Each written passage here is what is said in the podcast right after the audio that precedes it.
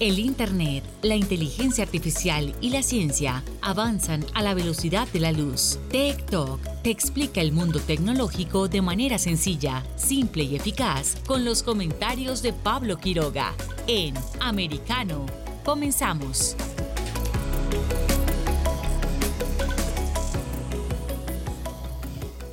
Bienvenidos una vez más a nuestro programa Talk por Americano. Soy Pablo Quiroga y hoy vamos a tener un programa muy interesante y muy internacional. ¿Por qué les digo esto? Es que el programa de hoy lo estamos eh, haciendo desde Lisboa en Portugal. También vamos a estar conversando con José Basagoiti en Madrid por la situación del Bitcoin, cómo sigue cayendo, qué pasa con los mineros y qué sucede con la Hacienda Española que comienza a regular de una forma bastante particular los criptoactivos.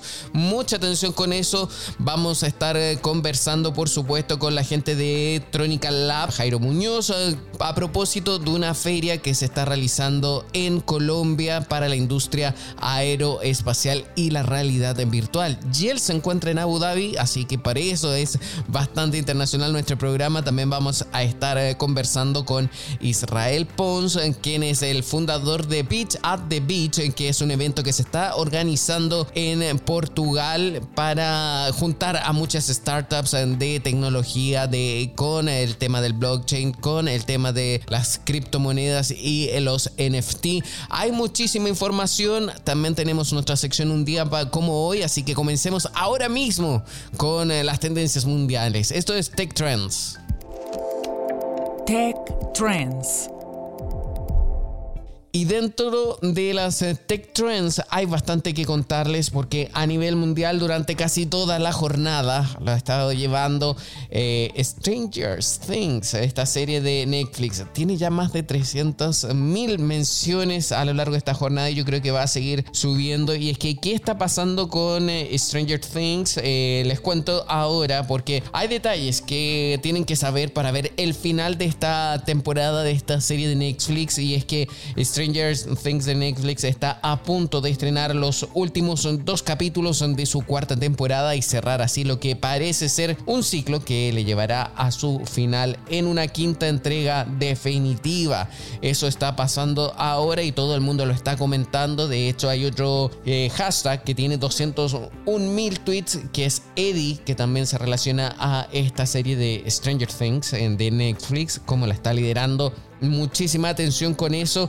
Seguimos también eh, revisando que otras eh, noticias, hashtag también están a nivel mundial. Hay más de un millón de menciones en internet y nos lleva a Technoblade y es que Technoblade muere a los 23 años, el conocido youtuber del videojuego de Minecraft, que en un video titulado Hasta luego Nerd, un conocido youtuber del juego de Minecraft, se despidió de sus 10 millones de seguidores antes de fallecer a los 23 años.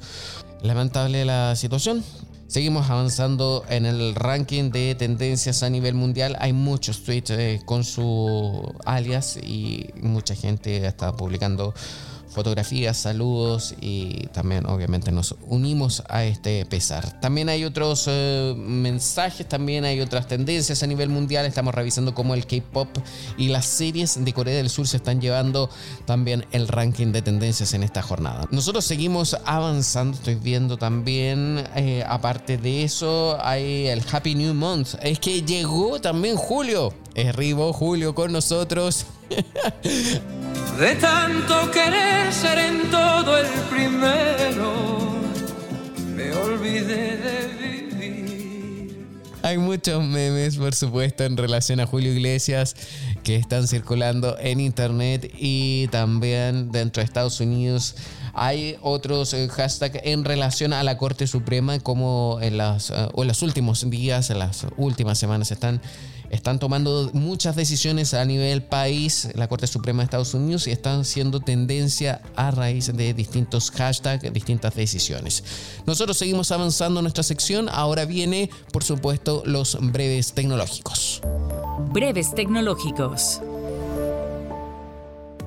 Y en breves tecnológicos les contamos a ustedes que Elon Musk, una de las celebridades más activas en Twitter, y potencial dueño y dios de esa empresa lleva más de una semana sin tuitear y no se sabe por qué. La pausa de las actividades de Musk en Twitter podría estar ligada a las crecientes críticas sobre su comportamiento en público y específicamente sobre el uso que da a esa herramienta. El pasado 16 de junio salió a la luz una carta abierta firmada por empleados de SpaceX en la que describían los tweets del magnate como una fuente frecuente de distracción y vergüenza. Según filtraciones, SpaceX despidió a varios de los empleados que participaron en su redacción. De acuerdo con el portal Axios durante las cinco semanas previas al 16 de junio, Elon Musk publicó en promedio 145 tweets y retweets por semana, lo que se traduce en unos 21 mensajes por día. En fechas posteriores al día que les estábamos mencionando, se ralentizaron significativamente hasta que cesaron por completo cinco días después. ¿Qué habrá pasado? O estará de vacaciones. Recordemos que estamos en verano porque ya es julio. Y en otras noticias también les contamos que ejecutivo de Apple tacha de molesto a Samsung y acusa a la empresa surcoreana de robar la tecnología del iPhone. no sé aquí, ¿ah? pero a ver, en una entrevista a raíz de los 15 años del primer teléfono inteligente multitáctil de Apple, Josh eh, afirmó que la empresa surcoreana solo repitió su diseño.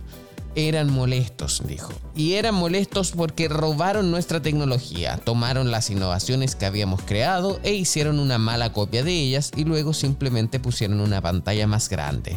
Así que efectivamente no estábamos muy contentos, dijo el gerente. La República Centroafricana lanza Sango, su cripto iniciativa para implementar un nuevo sistema monetario digital. Con el Bitcoin como inspiración y moneda de curso legal, en nuestro país abre un nuevo capítulo en su alentador viaje hacia un futuro más brillante a través de la tecnología blockchain. Así lo señaló, el líder del país. El propósito de Sango es acelerar la tokenización de los recursos naturales de la nación. Es la iniciativa económica más progresista en África y otros lugares. Con esta criptoiniciativa se busca construir un centro de inversión legal en criptomonedas para atraer empresas y entusiastas de todo el mundo, llevar el legado del Bitcoin a otro nivel y crear las condiciones adecuadas para una criptoeconomía próspera. Creo que vamos a preparar también un programa donde hable sobre las regulaciones que están teniendo la creación de monedas digitales eh, alrededor de distintas naciones, en distintas naciones en el mundo. Ya estábamos comentando el caso de Irán, también vimos cómo hay una iniciativa de parte de Estados Unidos que planteó inicios de este año, pero que después no se supo más. También estamos viendo cómo El Salvador, eh, lo repasamos esta semana, cómo El Salvador está eh, tratando de esquivar toda este, esta baja del Bitcoin. En fin, está interesante ese tema. También les cuento que presentan un prototipo de avión eléctrico de despegue y aterrizaje vertical. Leo Flight ha presentado un prototipo experimental de Leo Cup LX1, un avión eléctrico. Según la empresa, podrá transportar a tres personas a velocidades de hasta 400 km por hora se ha diseñado una enorme carcasa voladora de aluminio para probar el sistema de propulsión que consta de cuatro bloques con 72 pequeños hélices verticales. También tiene dos ventiladores más grandes en la parte posterior que le dan al prototipo un pequeño empuje horizontal. Se prevé que el Leocup sea utilizado como taxi aéreo o como vehículo individual que puede aterrizar en cualquier lugar con espacio limitado. El inventor del teléfono móvil cree que las personas deben dedicar menos tiempo a sus dispositivos. Es cierto, sí, yo lo, reconozco. Martin Cooper, el inventor del teléfono móvil, ha sugerido a quienes pasan demasiado tiempo en sus dispositivos redirigir sus prioridades y buscar otras actividades. En una conversación esta semana con el programa de noticias en británico BBC Breakfast, el ingeniero estadounidense de 93 años afirmó que dedica menos del 5% de su tiempo al celular. Esta respuesta inquietó a su entrevistadora, quien de inmediato le preguntó qué le diría a cualquiera como yo, y también como yo, que gasta más de 5 horas en el teléfono? ¿De verdad? ¿De verdad pasa 5 horas al día? Yo te diría, aprovecha la vida. A ver, esto es cierto. Yo lo leí con un poco de gracia, pero hoy en día estamos pasando muchísimo dinero. Y es por eso que la próxima semana les vamos a presentar un programa especial que estamos preparando sobre adicciones a las tecnologías. Así que mucha atención. Esto es TikTok, está muy interesante. Ya, seguimos repasando ahora eh, más noticias eh, de redes digitales. Y es que exigen en Estados Unidos que Apple y Google eliminen TikTok, no TikTok, TikTok de sus tiendas de aplicaciones.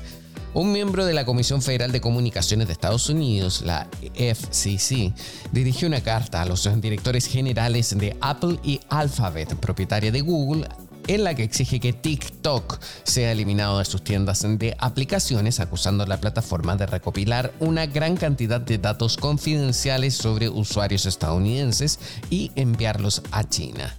Brendan Carr miembro republicano de la FCC, compartió en su cuenta de Twitter la misiva. A su juicio, TikTok supone un riesgo inaceptable para la seguridad nacional.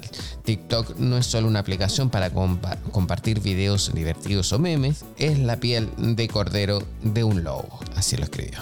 Es tiempo de hacer una pausa, vamos y volvemos.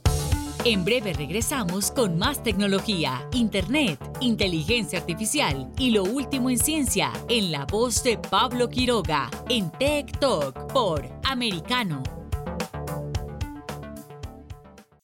Comienza tu día bien informado de mañana con Americano, junto a Gaby Peroso y Jolly Cuello, quienes te presentan la revista informativa de las mañanas.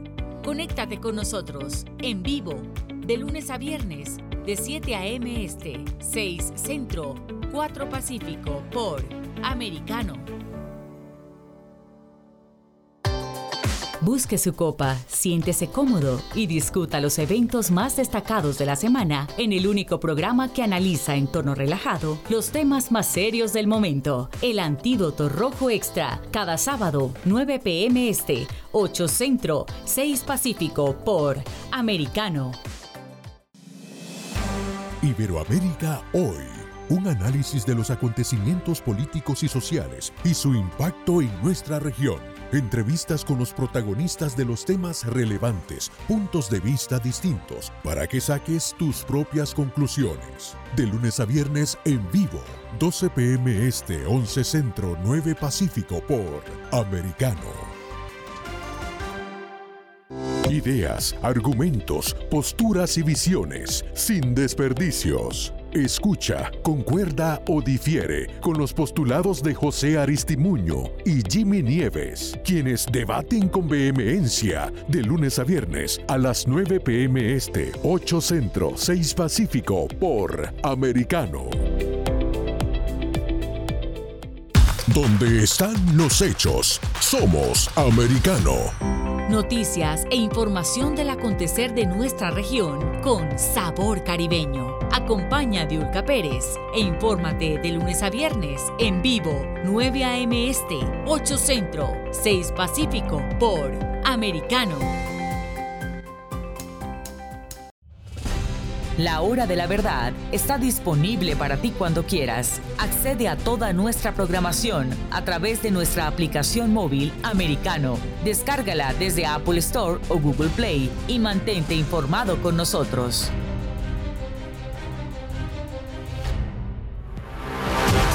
Siempre en el saber, siempre en la verdad, siempre americano. Estamos de vuelta con Tech Talk junto a Pablo Quiroga en vivo por Americano. Tech Talks. Y es que estamos avanzando nuestro programa que hoy está muy variado, me encanta, pero aquí viene el momento triste. El momento triste, la jornada me lo marca y me está indicando el precio del Bitcoin, porque sigue cayendo y la verdad que no sé cuánto uh, va a caer, cuánto va a seguir cayendo, cómo va a ser este fin de semana. De hecho, según lo que estoy revisando ahora mismo, durante esta jornada el mínimo ha sido eh, por un Bitcoin 19.389 dólares. ¿Qué quiere decir eso? ¿Va a seguir bajando más o no? Hay muchísimas preguntas en torno a esto. También mientras estaba leyendo la prensa, eh, me enteré que en España van a empezar la Hacienda de España, la temida Hacienda de España va a empezar a, también a regular estas eh, criptomonedas y hay unas nuevas modificaciones a la declaración de criptoactivos. Para conversar de todo esto, vamos a hablar como siempre con un conocido ya de nuestro programa, quien es eh, José Basagoiti de Trading Pro. ¿Cómo estás, José? ¿Cómo estamos? Pues muy bien, aquí siguiendo todos los mercados. Ahora lo comentamos tranquilamente. Sí, por favor, porque yo la verdad es que estoy triste, estoy preocupado, no sé qué hacer, no sé si vender o no. ¿Qué recomendaciones también me puedes dar? Pero empecemos por lo más básico de todo. ¿Va a seguir bajando el Bitcoin? Ya vemos que está en 19 mil. ¿Qué pasa? ¿Hasta cuánto más tenemos que seguir sorprendiéndonos? Pues eh, ya lo comentamos la, la, última semana que hablamos y ya eh, comentábamos, analizábamos que el ciclo macroeconómico, éxito top-down, era muy malo para, para Bitcoin, que sigue muy correlacionado con, con, las bolsas, especialmente con las tecnológicas, y además especialmente con las tecnologías que no ganan dinero, ¿no? Las, las famosas growth, las que tienen ubicado el beneficio en muy largo plazo, ¿no? ¿Por qué? Porque están subiendo tipos de, interés, eh, los flujos están yéndose hacia el dólar, están yéndose hacia bonos, sobre todo de largo plazo, y por tanto, activos de riesgo, Bitcoin a día de hoy el mercado la sigue valorando como activo de riesgo, pues están sufriendo mucho. Y comentábamos que las eh, estructuras técnicas tampoco eran muy favorables y que hasta que el precio no llegase a los entornos de los 12.000, 13.000 dólares, que es donde tenemos nosotros eh, esas zonas de soporte eh, atractivas ya para el medio y largo plazo para comprar, pues nos manteníamos fuera del, mercado porque, bueno, porque puede seguir cayendo. Y correlacionado de todas formas con, con, las bolsas, que aquí no solo caen las criptomonedas, que muchas veces ponemos el foco en eso, pero no olvidemos que las monedas tecnológicas, el Nasdaq, las bolsas, están cayendo pues, prácticamente igual de fuerte, ¿no? Sí. Así que momento paciencia, prudencia y, y, a esperar. Es que a mí me llama la atención porque nosotros comenzamos, por ejemplo, ahora estamos en el 2022, pero en el 2020, cuando estaba comenzando la pandemia, también las bolsas, todo el mercado estaba mal, iba a la baja y estábamos preocupados y decíamos, wow, esperemos que pase el 2020. Siguió el 2021 y también había crisis económicas. Ahora viene el 2022 y todavía seguimos en crisis económicas y me llama la atención eso, como también eh, las criptodivisas se están resintiendo frente a esto. Ahora tú bien señalaste algo que me llamó mucho la atención. O sea, puede llegar hasta los 12.000, 13.000 y podría bajar más o ese sería ya un piso. Eso creo que es una zona muy, muy atractiva para, para comprar. Es una zona técnica eh, que llamamos de confluencias de, de, soporte. Hay mucho volumen, es antiguos máximos del último bull run. Es a priori una zona muy atractiva. Evidentemente, nadie tiene la bola de cristal. No sabemos si hará piso en esos entornos, pero, pero desde el lado técnico eh, creo que es una, una, zona tremendamente atractiva para aquellos que busquen eh, posiciones que llamo yo generacionales, ¿no? posiciones de, de 3, 5, 10 años, eh, zonas creo que, vamos, históricas y, bueno, oportunidades muy, muy interesantes. Y hablabas un poco de, esa, ese ritmo que hemos llevado, ¿no? 2020, 2020, 2022. Por medio todo tiene una explicación. Es que en 2020, con la pandemia, bueno, ya sabéis que en Estados Unidos y Europa, pues eh, se aplicaron políticas de estímulo muy, muy fuertes. Llegó la liquidez directamente a la casa de las familias, ¿no? Con cheques, con programas de ERTES. Y esto era dinero en manos de, personas que no podían gastarlo porque estaba todo cerrado. Realmente no, no, se podía consumir en servicios. Y lo que hizo la gente fue invertir, básicamente, en meme stocks, en, criptomonedas hubo un boom tremendo eh, y subió, se infló muchísimo el mercado de, las criptomonedas, también Bitcoin, sin fundamento detrás quizá, no era simplemente porque había mucha liquidez en el mercado y, se abrió una brecha realmente entre fundamental y, cotización, ¿no? Y todo ese exceso que tuvimos desde el año 2020 con esas políticas fiscales tan, tan eh, ultra expansivas, pues ahora mismo cuando estamos en el lado opuesto, estamos contrayendo la política monetaria, pues evidentemente se está desinflando esa mini burbuja que surgió a raíz del, crédito barato ¿no? y a raíz de esas políticas monetarias expansivas tan fuertes. Es una purga necesaria la que estamos viendo ahora, no, no hay que asustarse, es una, es una corrección normal. Además, bueno, los que ya llevamos tiempo en Bitcoin sabemos que es muy volátil y que correcciones del 70% pues ya ha salido y siempre se ha recuperado. Por lo tanto, mantengamos escala de tiempo a largo plazo, visión, una fotografía general, como digo, a 5 o 10 años, que, que, el Bitcoin sigue siendo lo mismo que era hace, hace 3 años y el valor que da eh, sigue siendo exactamente el mismo. Por lo tanto, precaución, pero mantengamos el optimismo y ver siempre el vaso medio lleno. Ahora, eso, yo también, ok, yo también soy de esa filosofía. veamos el vaso medio lleno. Pero eh, nosotros estamos dando consejos a las personas que tienen Satoshi, que tienen Bitcoin o que les cuesta invertir. ¿Qué consejo se le puede dar a los que son mineros? Porque ya con si está el Bitcoin, por ejemplo, en 12.000, 13.000, esto deja de ser rentable para ellos, ¿no? Claro, efectivamente. Ya un punto de equilibrio en que la minería pasa a no ser rentable. De hecho, estamos viendo también la industria minera que ha caído muchísimo también, no solo Bitcoin, sino empresas como Riot, por ejemplo, que están metiendo pues un tortazo histórico, ¿no? Y es porque efectivamente llega un punto en que por costes de electricidad, eh, eh, claro, esto es como la minería de oro, ¿no? Que no sale rentable. Ahora mismo, eh, por ejemplo, con el oro, es un, creo que es un caso muy llamativo, ¿no? Se descubierto en Uganda una mina, creo que con, con 31 toneladas de oro, que es una auténtica barbaridad, pero mientras no sea rentable extraer, extraerlo por debajo de 1.800, que es lo que está la onza de oro, pues nadie lo va a extraer, ¿no? Pues lo mismo con, con la minería. Si deja de ser rentable, pues solo, solo irá a las zonas o a ciertas regiones donde la electricidad sea muy, muy barata y esto evidentemente impactará en la, en la minería. Eh, pero bueno, esto todo es coyuntural, como digo, ¿no? Eh, se está buscando el precio de, de Bitcoin, el ciclo macro no es bueno, pero todo, todo pasará y volverá la Reserva Federal a relajar un poco las condiciones monetarias cuando, sobre todo cuando entremos en recesión, que, quedan dos telediarios, y cuando estemos en recesión se pinche un poco la inflación, volverán las, las, los estímulos, volverá la liquidez y será un momento muy atractivo, repito, en entornos de 12.000, 13.000 en, en Bitcoin y creo que será a partir de 2023, sobre todo cuando, insisto, esté Estados Unidos en recesión, aunque suene contraintuitivo, momento claro de empezar a comprar de nuevo activos de riesgo, bolsa y Bitcoin, bueno, monedas en general. Pero eh, eso sería a partir del 2023, ¿así lo recomiendas tú o eh, que en el 2023 va a empezar ya a subir? ¿Cuándo recomiendas comprar y, fijarnos en estos criptoactivos o fondos? Claro, eh, eh, te comento rápidamente a los espectadores. La, recesión en Estados Unidos más o menos se especula que llegará pues en los últimos, el último trimestre de 2022 y a principios o a principios de 2023.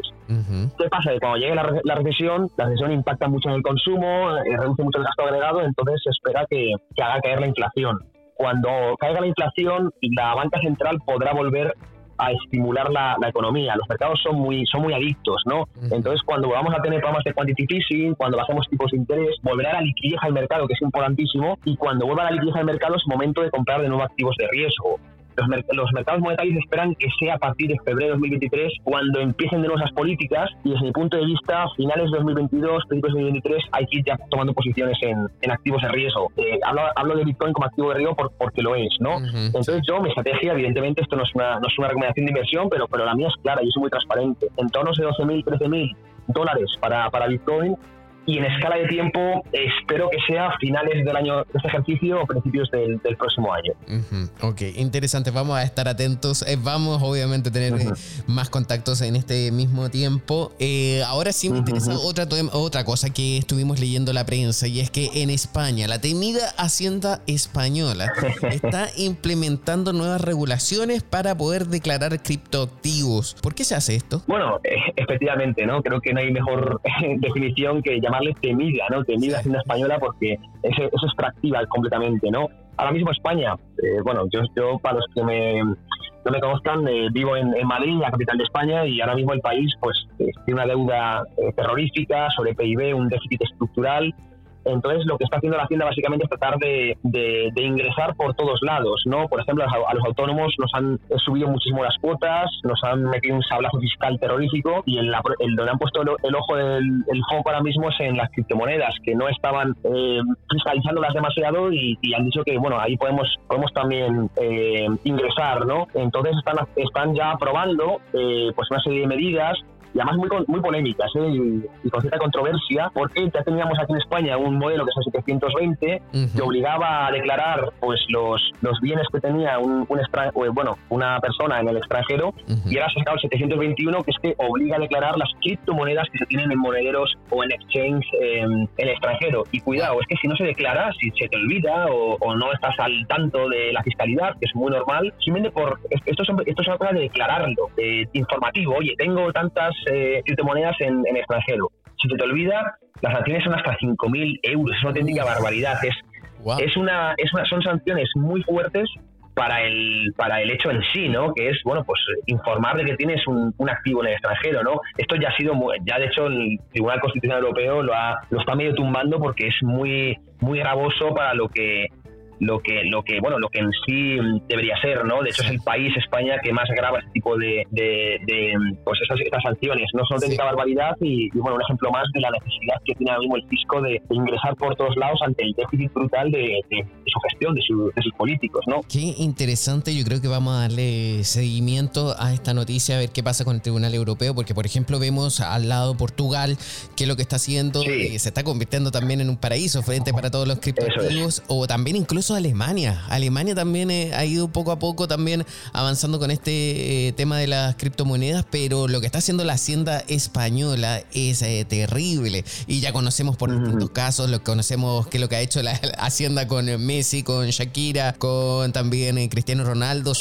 hay que tener mucho cuidado ahí y sin duda que hay que estar alerta. Incluso, espera, lo que sí necesito que me aclares, si yo por ejemplo o cualquier persona que tenga dinero en un exchange como Binance, también va a tener que declarar eso. Sí, sí, sí, sí, eso es el 321 precisamente. Eh, las que están en el extranjero, como ejemplo Binance, pero si tú usas un exchange nacional, por ejemplo Bit2Me o, cual sea, ya los exchanges propiamente en España tienen eh, la obligación también de informar de los domicilios, de la identificación fiscal, de todo del usuario. Por lo tanto, eh, si tú tienes un exchange español, no tienes que hacer nada porque será el propio exchange el que informe ya al fisco. Y si tienes un, un exchange extranjero, como ahí no se cruzan datos, tienes tú la obligación como persona de informarlo al, al, al fisco a través del modelo 721. Y ojo, repito, es que si se te olvida o no estás al tanto, pues es importante escuchar este programa, es que multas hasta, hasta 5.000 euros simplemente por no informar.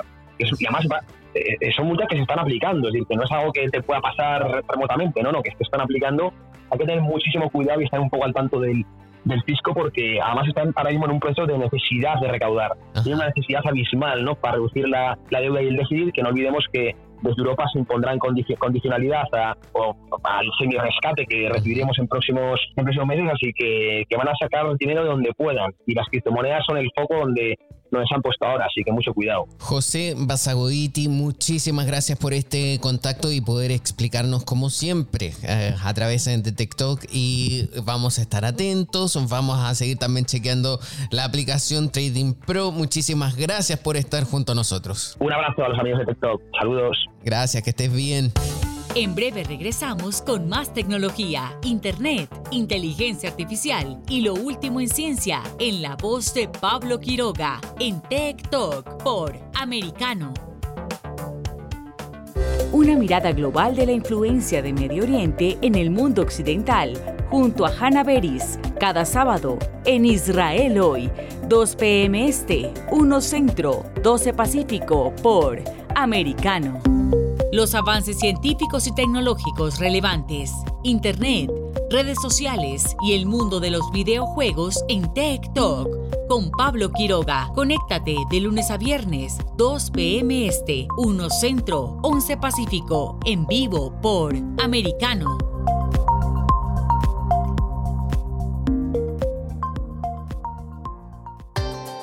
Busque su copa, siéntese cómodo y discuta los eventos más destacados de la semana en el único programa que analiza en tono relajado los temas más serios del momento. El Antídoto Rojo Extra, cada sábado, 9 pm este, 8 Centro, 6 Pacífico por Americano. Isabel Cuervo y su equipo indagan y rastrean los hechos para ofrecer una mirada profunda a las noticias, sus causas y consecuencias. Periodismo de investigación. Cada sábado, 7 p.m. Este, 6 Centro, 4 Pacífico, por Americano. Los hechos relevantes que ocurren en Estados Unidos, analizados con la característica frontalidad de Dania Alexandrino y sus invitados. Perspectiva USA.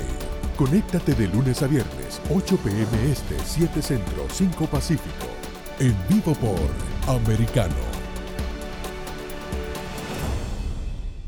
Infórmate con Lucía Navarro de los temas importantes del día que impactan tu vida. Conoce el contexto de los hechos con el análisis de especialistas. Únete a Actualidad Noticiosa de lunes a viernes a partir de las 10 pm este 9 Centro 7 Pacífico por Americano. Vive en la verdad. Somos americano. El análisis de la actualidad política de los países del sur de Latinoamérica y sus consecuencias en el continente, junto a Marcelo López Macía, de lunes a viernes, 10 a.m. Este, 9 Centro, 7 Pacífico, por Americano. Donde están los hechos, somos Americano. Estamos de vuelta con Tech Talk junto a Pablo Quiroga en vivo por Americano. Tech Talks. Vamos a hablar sobre la realidad virtual en la industria aeronáutica. A mí me resulta llamativo esto. Y además que justo por estos días, eh, desde antes de ayer hasta hoy, en Colombia se está desarrollando la Feria de Capacidades CAMAN y de la industria aeroespacial colombiana. Aeroespacial, recalco, porque no muchos países lo utilizan con ese nombre, sino que por ejemplo Estados Unidos también, hace pocos años cambió el, nombre también a, a todas estas fuerzas aeroespaciales, industria aeroespacial y por lo visto también en Colombia están así. Pero para hablar de todo esto y de cómo la realidad virtual también está entrando ya en la industria aeronáutica, vamos a hablar por supuesto ahora, y ya lo hemos tenido antes, es Jairo Muñoz de Tronica Labs. Hola, ¿cómo estás Jairo? Hola Pablo, muy bien, muy bien y muy contento de estar de nuevo acá contigo para hablar un poco más de, esto que nos apasiona, la realidad virtual y tecnologías eh, de punta. Sí, a mí me encanta este tema. Pero vamos parte por parte. Entonces, es así que, ya la realidad virtual hoy en día está en todas partes, incluso en la industria aeronáutica o aeroespacial. Sí, claro, mira, lo que pasa es que eh, partamos del punto que la realidad virtual y todas las realidades extendidas es un medio de transferencia del conocimiento. Entonces, al ser un medio, eh, podemos estar entrando en cualquier campo. Entonces, hablando de la industria aeronáutica y aeroespacial, eh, también eh, podemos eh, comenzar a dar entrenamiento usando este tipo de realidades extendidas, ¿no? Entonces, bueno, para, para hacer un pequeño, un pequeño apunte, la diferencia entre la parte aeronáutica y la aeroespacial, como tú mencionabas antes, es que la aeroespacial empieza para vuelos de más altura de 10 a 15 kilómetros, que es cuando ya no tenemos suficiente oxígeno, ya es el espacio. Entonces, pues eh, cambian un poco las físicas, eh, los motores de reacción no, no funcionan igual, entonces es, algo diferente. Y como tú lo mencionabas antes, las fuerzas aéreas del mundo están entrando ya a una nueva era de fuerzas aéreas aeroespaciales. Eh, donde, donde tenemos, por ejemplo, la parte de los satélites, los vuelos que ya están a, a esa mayor altura se comportan diferentes. Y sí, en Colombia ahorita estamos teniendo eh, esta feria donde estamos exponiendo cómo usamos nosotros de manera pragmática las realidades virtuales para enseñar al, al mantenimiento de las aeronaves. Entonces, eh, allí, allí estamos eh, ofreciendo todos nuestros servicios en, los que utilizamos este tipo de, realidades. Pero me estás hablando de entrenamiento de las aeronaves, o sea, cuando el piloto está practicando, no, como lo hablamos la otra vez, eh, no lo hace en un espacio real, sino que todo ahora es a través de la realidad virtual, porque antiguamente era así como una plataforma de un videojuego, ¿o no? Eh, estoy hablando quizás muy básico, pero es para más o menos que todos entendamos. Pues fíjate, fíjate que aquí ya estamos cubriendo dos componentes importantes. En el capítulo pasado hablábamos de la parte de los pilotos y del entrenamiento holográfico eh, por medio de, eh, de, realidad aumentada. Y en esta feria específicamente está un poco más enfocada a la parte del mantenimiento, que es la parte de los técnicos. Allí también estamos eh, utilizando realidad aumentada y el ahorro se ve, el ahorro en, términos de, de, dinero, se ve porque los alumnos para mantenimiento no se exponen a hacer daños físicos de los equipos al estar aprendiendo a dar mantenimiento con realidades virtuales, eh, no tienen esa presión de, hacer un daño a un equipo que puede estar costando miles de, dólares. Entonces, aprenden al mantenimiento con realidades eh, extendidas. ¿Vale? Qué interesante. Sí, sí, voy, voy entendiendo todo lo que vas contando. Ya, entonces, ese es el, mantenimiento y de eso se trata también esta feria. Y ahí van países eh, de distintas partes del mundo. ¿Quiénes llevan la delantera en este campo de la realidad virtual en la industria aeronáutica? aeroespacial, perdón, sí. Digamos que hablando mundialmente, eh, los países potencia como son Estados Unidos, eh, Europa y el lejano oriente con Japón y Corea eh, van bastante adelantados. Y en términos un poco más locales o regionales, en, en, la región latinoamericana, lo que es Brasil y Colombia y Chile, pues tienen, están comenzando a tomar esta, esta esta iniciativa y están comenzando a hacer, hay un florecimiento de estas tecnologías y se está viendo en este preciso momento. Qué bien, porque en Chile yo recuerdo que cada dos años o cada cuatro se hace la FIDAE, que es la Feria Internacional del Aire y del Espacio, donde también hay demostraciones de aeronaves y hay empresas y está de todo tipo y eso eh, a nivel ya regional creo que es bastante ya eh, conocida y ahora en Colombia esta misma feria. Pero me llama la atención una cosa, y es que el plano de la realidad virtual, más allá de que ya haya más países que la estén utilizando, también tienen que haber personas que la estén construyendo. Entonces me imagino que eh, estos mismos países eh, son los que están ayudando a las empresas, a los países que tú mencionaste, a generar este tipo de instancias, generar este tipo de, mm, podríamos decirle, ambientes de realidades para que puedan trabajar o vienen también de, eh, los desarrolladores vienen desde otras naciones. Bueno, pues la parte de desarrollo de software se puede dar directamente en estos países y como tú dices, los gobiernos están ayudando para que, para que el ambiente empresarial eh, sea propicio para que, para que se desarrolle todo este tipo de soluciones en la parte de software. Que, eh, como comentábamos en el capítulo anterior, nosotros eh, no necesitamos una, una, gran inversión en la parte de software, lo que necesitamos es un buen producto humano con creatividad para desarrollar esas soluciones. En la parte de hardware sí aún seguimos dependiendo. Por ejemplo, si tú quieres comprar un visor de realidad virtual, eh, tienes que depender todavía de la importación de este tipo de dispositivos porque en la región aún no desarrollamos eh, los componentes de hardware para esto. Pero sí, sí se está notando la, la tendencia de comenzar a desarrollar, por ejemplo, los controles, las estructuras que podamos desarrollar localmente, eh, lo estamos tratando de hacer porque, porque obviamente que queremos eh, disminuir esa brecha con los países desarrollados. Entonces digamos que el camino está ahí, eh, lo estamos transitando en este momento. Los gobiernos se han dado cuenta, especialmente el de Colombia eh, con el actual presidente, se han dado cuenta que esta es la cuarta revolución y que hay una gran, gran potencial para que toda la, la juventud colombiana se meta por este campo y pueda estar cerrando la brecha entre los países desarrollados y, Latinoamérica, ¿no? Sí, por supuesto. Y siguiendo en el marco de la tecnología, ¿va a llegar algún momento en que esta realidad virtual eh, choque o se cruce con la tecnología áptica? O sea que, por ejemplo, estén eh, capacitando a los mismos eh, maestros o personas que estén haciendo el mantenimiento de las aeronaves y pueden tomar un martillo, un tornillo, un perno y lo pueden sentir también? Bueno, sí, bueno, tanto como la tecnología háptica como la parte, digamos, de hologramas, porque en este momento para la parte de operación y mantenimiento se están utilizando las gafas de HoloLens que hablábamos eh, antes, que son de realidad aumentada.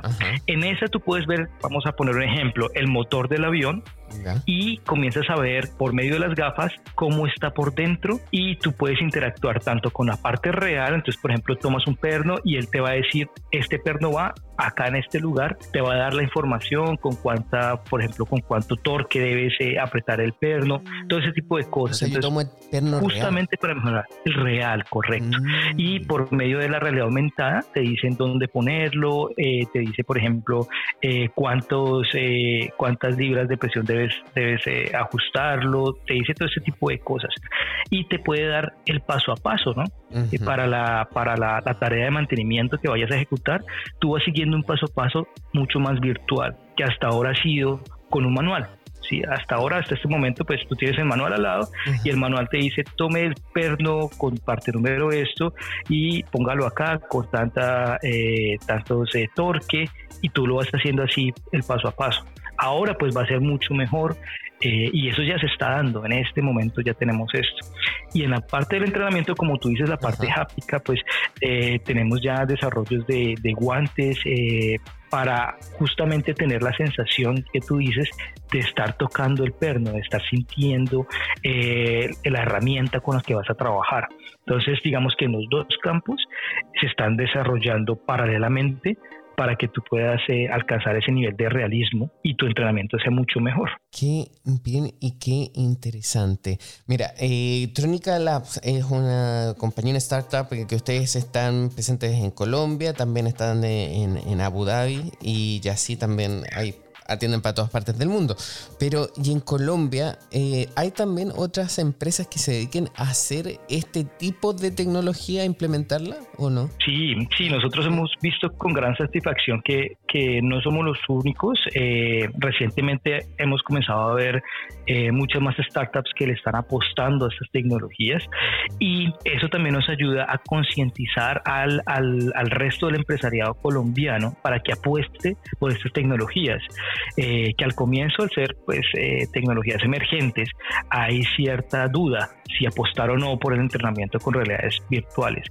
Pero al, al encontrar cada vez más opciones, más ideas, eh, ellos están también volcando hacia, hacia este tipo de tecnologías.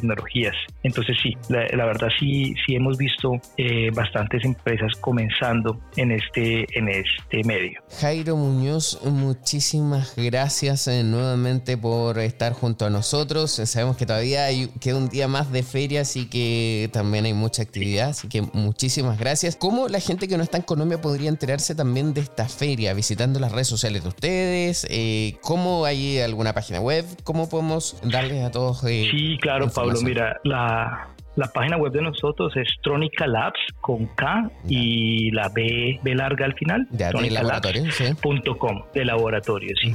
Y nos siguen, eh, nos buscan con el mismo nombre en todas las redes sociales y por ahí nosotros estamos posteando eh, a los eventos que nosotros vamos. Nosotros generalmente llevamos eh, los diferentes dispositivos para que, para que tengan la posibilidad de probarlo, que, que es, es, lo mejor, o sea, tener acceso a esta tecnología ah, así. Entonces, por ahí nos pueden encontrar y la feria pues se termina mañana, es el último día, eh, se está dando en, en, las instalaciones de Camán, en Madrid, que es un, es un municipio cercano a, a Bogotá, la capital. Allí los esperamos. Así que bien, un abrazo grande. Me encantaría ir, me tomo un cohete de aquí para allá. claro que sí, Pablo. Sí, muchas gracias. Que tengas un buen día. gracias a ti. Gracias. Nosotros. Gracias, Pablo. Que estés muy bien. Gracias a Dios. Nosotros seguimos avanzando. Nos vamos a una pausa. Esto es TikTok por Americano. En breve regresamos con más tecnología, internet, inteligencia artificial y lo último en ciencia en la voz de Pablo Quiroga en Tech Talk por Americano. Noticias e información del acontecer de nuestra región con sabor caribeño. Acompaña a Diulca Pérez e infórmate de lunes a viernes en vivo 9 a.m. Este, 8 Centro, 6 Pacífico por Americano. Donde vive la verdad. Somos americano. Los hechos relevantes que ocurren en Estados Unidos, analizados con la característica frontalidad de Dania Alexandrino y sus invitados. Perspectiva USA. Conéctate de lunes a viernes, 8 pm este, 7 centro, 5 pacífico. En vivo por Americano.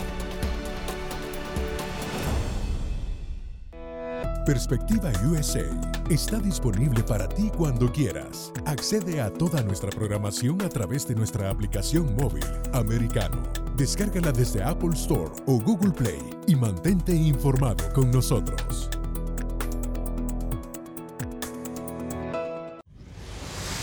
Diego López y Dianelis Guerra comentan y analizan el acontecer deportivo, torneos, campeonatos y la actuación de tus atletas favoritos en Deportes Americano. Sábado, 10 pm este, 9 centro, 7 pacífico por Americano. Busque su copa, siéntese cómodo y discuta los eventos más destacados de la semana en el único programa que analiza en tono relajado los temas más serios del momento. El Antídoto Rojo Extra, cada sábado, 9 pm este, 8 Centro, 6 Pacífico por Americano Los hechos relevantes que ocurren en Estados Unidos, Europa, Asia y Medio Oriente, vistos con la mirada experta de la internacionalista Lourdes Subieta, en Así está el mundo, de lunes a viernes, 11 a.m. Este, 10 Centro, 8 Pacífico, en vivo por Americano. Ideas, argumentos, posturas y visiones, sin desperdicios. Escucha, concuerda o difiere con los postulados de José Aristimuño y Jimmy Nieves, quienes debaten con vehemencia de lunes a viernes a las 9 pm este, 8 Centro, 6 Pacífico por Americano. Estamos de vuelta con Tech Talk junto a Pablo Quiroga en vivo por Americano. Tech Talks. Hay un evento que a mí me llama la atención y se está desarrollando durante este fin de semana en Portugal, que es Beach at the Beach. ¿En qué consiste? O sea, ya el hecho por escuchar playa, yo ya creo que es algo que, que, me puede gustar. O sea, no tan solo me basta Miami, las playas, espectacular, sino que ahora también en Portugal. Porque la idea es mezclar un poco también la tecnología, eh, las startups, los proyectos que traen también en torno al NFT, al blockchain y muchísimo más. Pero para tener más detalles en torno a esto, vamos a conversar con el fundador de Pitch at the Beach, que es Israel Pons y está junto a nosotros ahora. Hola Israel, ¿cómo estás? Hola Pablo, espectacular, gracias, muy bien. Un saludo a ti y a toda tu querida audiencia. Muchísimas gracias. Cuéntanos por favor, ¿qué es Pitch at the Beach? Eh, creo que cuando abriste este segmento lo hiciste muy bien, ¿no? Nada más escuchando el nombre de Beach te pone como en otro mood, como que más alegre, más empático, una sonrisa, piensas en la playa y es precisamente lo que estamos haciendo con Picha de Beach. Estarás de acuerdo conmigo que hay muchísimas conferencias alrededor del mundo, tú puedes estar en Miami, puedes estar en San Francisco, en Londres, en Nueva York, en, en, en Madrid y todos los hoteles tienen las mismas cuatro paredes de un salón de conferencias. Todos los lugares tienen siempre hay un escenario al fondo y es exactamente igual. Y todos los hoteles te sirven el café quemado en el coffee break y las galletas que hacen que, subas de peso. ¿no? y nadie hace networking. Todos nos tomamos una selfie, todos queremos estar adelante del escenario para ver si vemos a algún keynote speaker y tener una selfie con ellos y se acabó. Y no pasa nada. Y, y, todos nos vestimos como que, ¿qué le voy a poner? De título a mi gafete, que si soy director, que si soy founder, que soy inversionista, que si no. Entonces hay mucho tema de ego, mucho tema de que nos vestimos para ir a una conferencia. En Picha de Beach decimos te tienes que desvestir para venir a Picha de Beach. ¿Ya? ya, literalmente. interesando.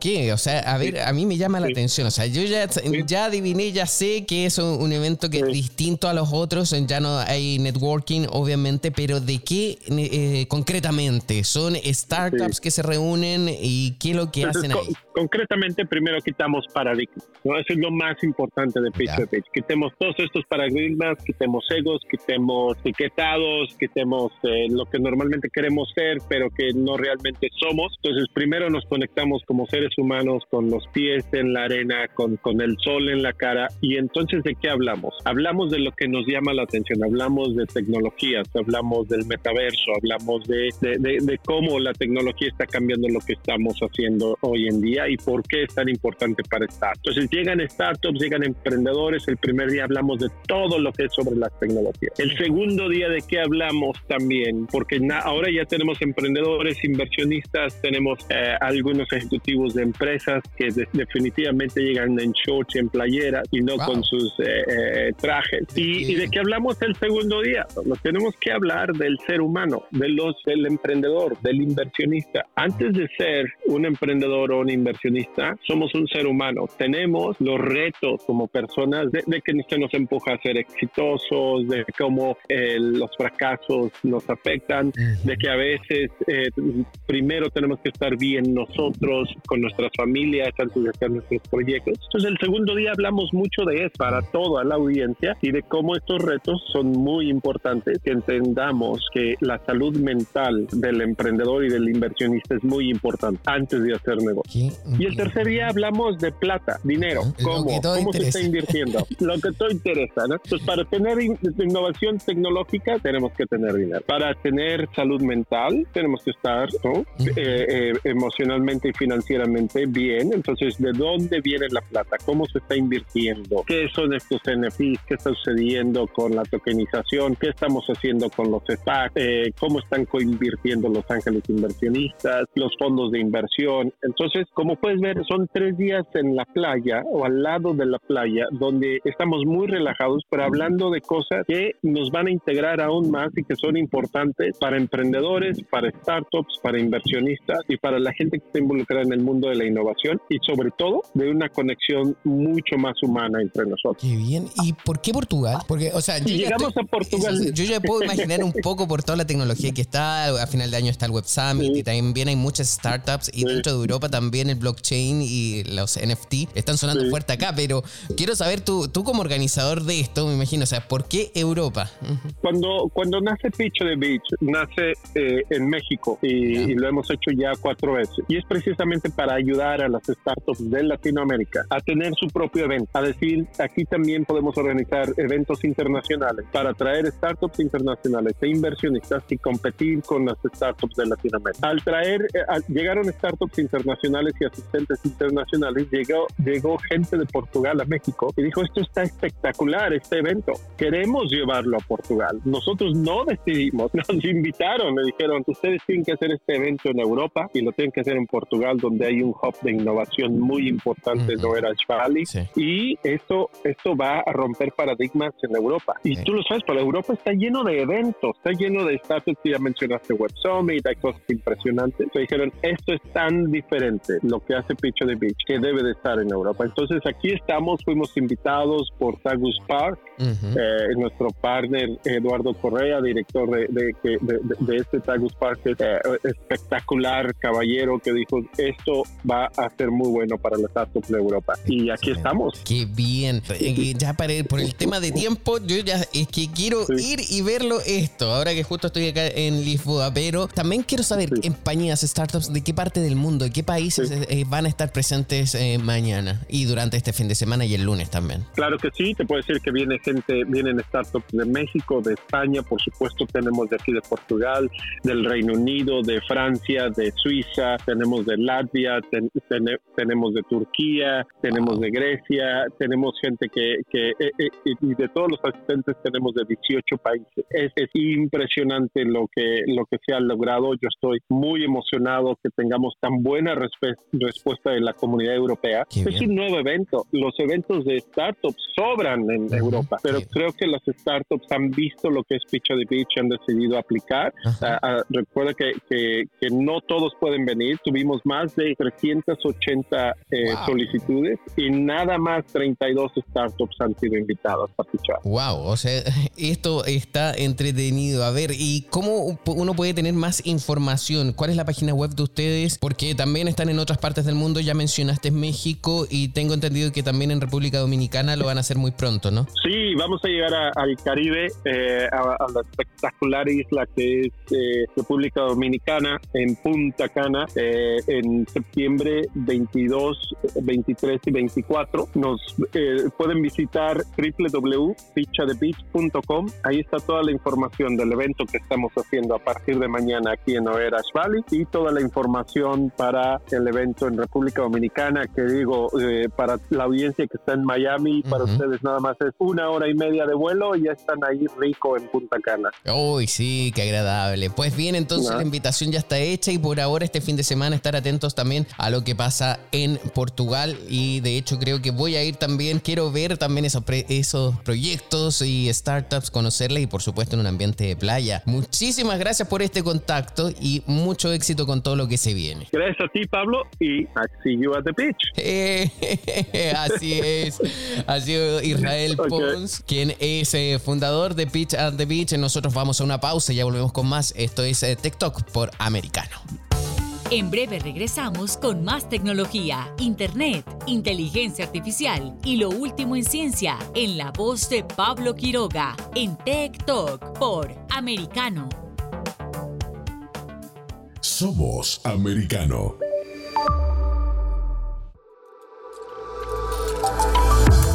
En la verdad. Somos Americano. Iberoamérica Hoy está disponible para ti cuando quieras. Accede a toda nuestra programación a través de nuestra aplicación móvil americano. Descárgala desde Apple Store o Google Play y mantente informado con nosotros.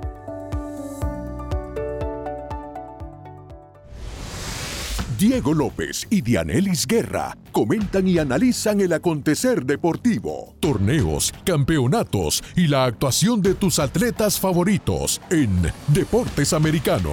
Sábado, 10 pm Este, 9 Centro, 7 Pacífico por Americano. Ideas, argumentos, posturas y visiones, sin desperdicios. Escucha, concuerda o difiere con los postulados de José Aristimuño y Jimmy Nieves, quienes debaten con vehemencia de lunes a viernes a las 9 pm este, 8 centro, 6 pacífico por Americano.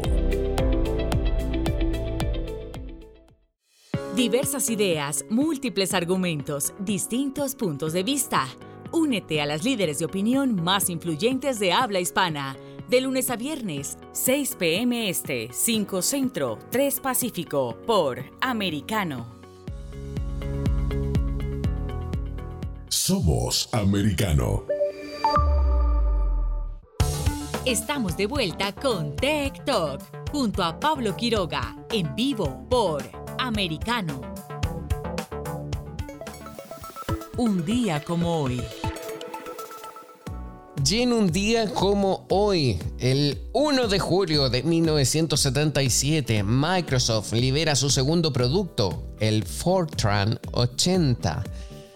Eh, a ver, esto para todos los fanáticos de la tecnología y la informática, este fue el segundo lenguaje de programación desarrollado por Microsoft y se llamó Fortran 80. Esto ocurrió en 1977, un 1 de julio. Microsoft ya ganó 500 dólares en ese tiempo por una licencia vendida. Y aquí nace la segunda pregunta. ¿Saben cuál fue el primer eh, software? El segundo, el primer eh, el lenguaje de programación era el Alt Air Basic.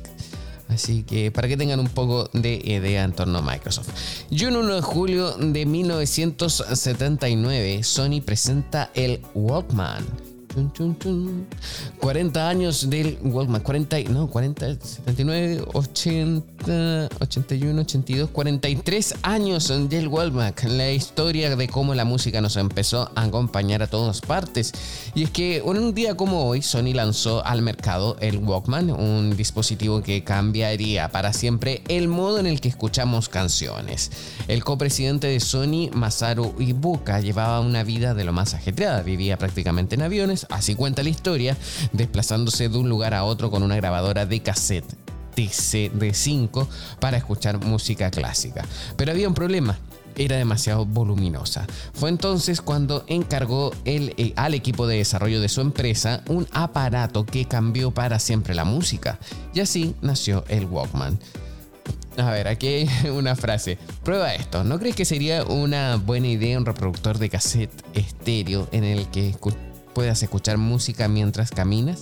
Esto le dijo el directivo, le dijo Ibuka, el entonces presidente de Sony, Akio Morita, según recoge Time. Al principio era un dispositivo pensado para atender a las necesidades del directivo, pero acabaron tan contentos con el resultado que decidieron lanzarlo al mercado para satisfacer a aquellos jóvenes que quieren escuchar música todo el día. Esa es la razón por la que decidieron tenerlo listo para el verano para así atraer a los estudiantes en vacaciones. Y justamente un día como hoy llegó a las tiendas el TPSL2 por un precio de 150 dólares, algo menos de 500 dólares ajustado a la inflación actual, o sea, muchísimo dinero. Era un reproductor de cassette estéreo metálico de color gris y azul al que se podía enchufar unos auriculares. Funcionaba con dos pilas en AA y lo más importante de todo, cabía en un bolsillo. Esto ocurrió en un día como hoy. Yo tenía un Walkman, eh, claro, no en esa fecha porque ni siquiera existía, pero sí ya eh, en los 90, a inicios de los 90. Me acuerdo que en una Navidad recibí un Walkman. ¡Qué emoción! Pues bien, a ver, el 1 de julio de 1984, William Gibson inventa el término cyberspace en su novela Neuromancer. Wow, cyberspace. Y ahora estamos hablando mucho de metaverse, metaverso. Pues bien, esto ocurrió en un día como hoy. Ha llegado el tiempo de despedirnos, decirle gracias a todos por haberse conectado junto a Americano Media y TikTok durante esta semana. Recuerden, el lunes es 4 de julio. Feliz en día. Nos vemos. Que estén bien. Chao, chao. Tech Talk y Soberproy. Conéctate con nosotros de lunes a viernes a las 2 p.m. Este, 1 Centro, 11 Pacífico, por Americano.